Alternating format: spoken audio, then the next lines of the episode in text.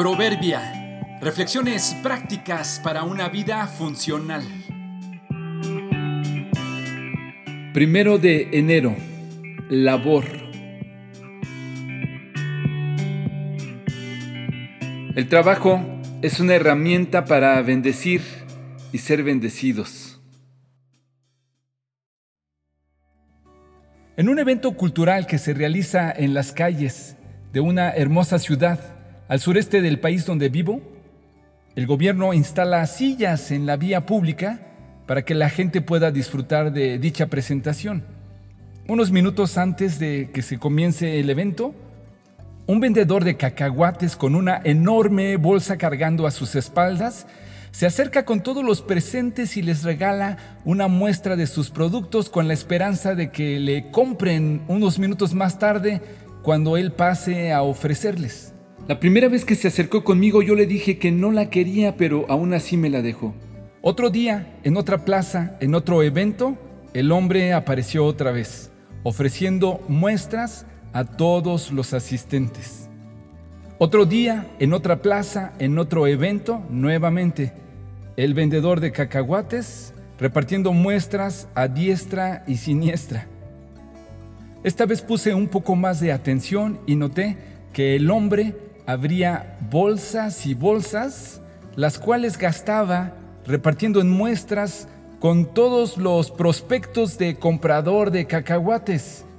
No resistí, me acerqué para platicar un poco con él y le pregunté por qué hacía eso, por qué repartía y repartía en todos los eventos todos los días. ¿No era esto un desperdicio de su producto porque evidentemente no todos los que lo prueban terminan comprando? El hombre me dijo, no, no, claro que no. Si no lo compran, por lo menos se fueron con un buen sabor en la boca. Para lograr esto, me dijo, necesito salir todos los días y buscar a los posibles compradores. Me platicó también que vende 150 kilos de su producto al mes, resultado de las muestras que reparte durante las noches en los eventos. Me encantó, me encantó la actitud de este señor. Tendremos que hacerlo así durante este nuevo año que está comenzando.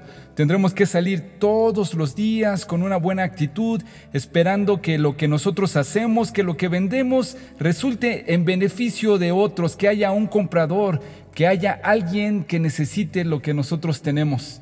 Y si no es así, por lo menos que durante nuestra interacción podamos dejarles un buen sabor de boca, que podamos dejarles con la esperanza de que pueden volver y estaremos aquí la siguiente noche, el siguiente día con buena actitud para poder servirles. Nuestro trabajo este año podría ser mucho más satisfactorio si nos vemos más que como simples trabajadores y nos visualizamos como proveedores de bienestar para los demás.